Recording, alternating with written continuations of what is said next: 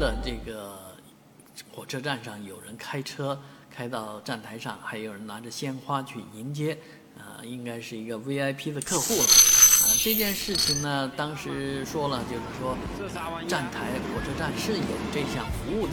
啊，你可以花钱去购买这项。到站台上开车上站台去迎接客人的服务，而最近呢，在网上又传了一段视频，是在这个深圳，